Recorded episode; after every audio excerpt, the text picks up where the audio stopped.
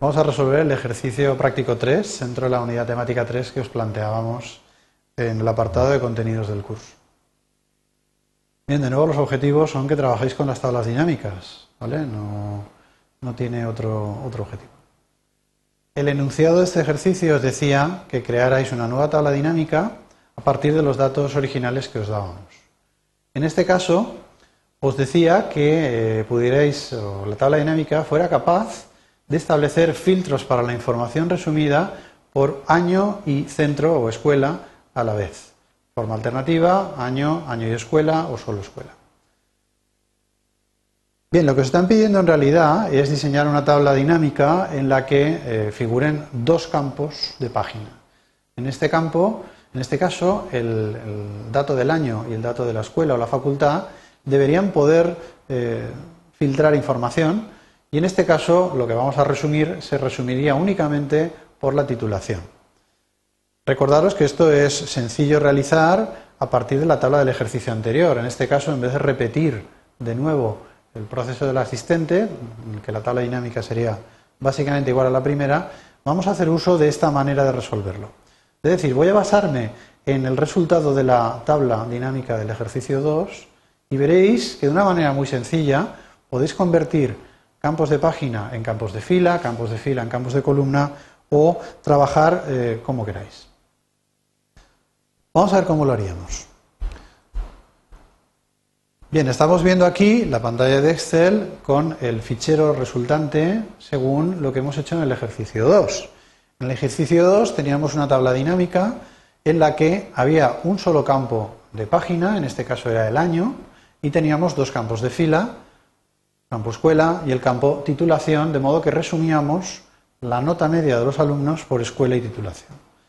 Fijaros, para resolver este ejercicio es tan sencillo como coger y arrastrar el botón que eh, relaciona el campo de la escuela, es un campo que está a nivel de fila, y provocar un arrastre del nombre del campo, del botón que está en color gris, provocar un arrastre, lo estoy haciendo ahora, hacia la zona superior. La zona superior, como veis la marca con una pequeña línea negra, indica que si yo suelto este campo en este momento, voy a convertir un campo de fila en un campo de página.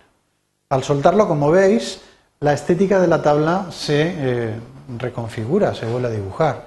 Lo que ha ocurrido es que el campo de fila relacionado con la escuela ha pasado a la parte superior, a la zona de campos de página.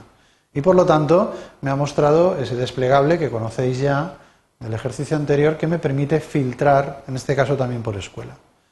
¿Qué es lo que se ha quedado en la tabla? Pues se ha quedado un solo campo de fila, en este caso relacionado con las distintas titulaciones que yo tengo. Posibilidades de trabajo ahora, pues más que antes. Antes solo podía filtrar por año, es decir, yo podría decir, quiero mostrar información resumida en la tabla, como veis, para el año 2005. Sería establecer un filtro por año. Ahora también podría decir, pues mira, prefiero limitar la información resumida no solo al año 2005, sino también a una determinada escuela. Pues quiero ver, por ejemplo, los datos de la Facultad de Informática.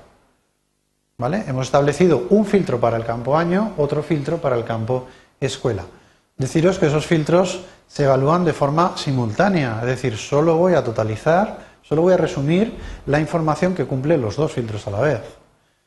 ¿Qué es lo que ve dentro de la tabla con esta situación?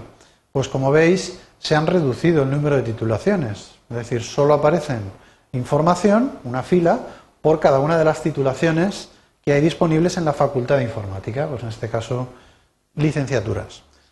y por supuesto, eh, la información que totalizamos dentro de la, de la hoja únicamente corresponde a la media de los alumnos de la Facultad de Informática y del año 2005. Bien, podríamos haber jugado un poco con esto sin limitar el año, como os decía. Es decir, no limitamos el año, no hay filtro para el año, opción todas, pero en cambio sí que limitamos la escuela, solo la facultad. Los resultados que mostramos ahora son los resultados de la facultad independientemente del año al que correspondan. Bien, y con esto hemos resuelto el ejercicio. Espero que haya sido de utilidad para todos.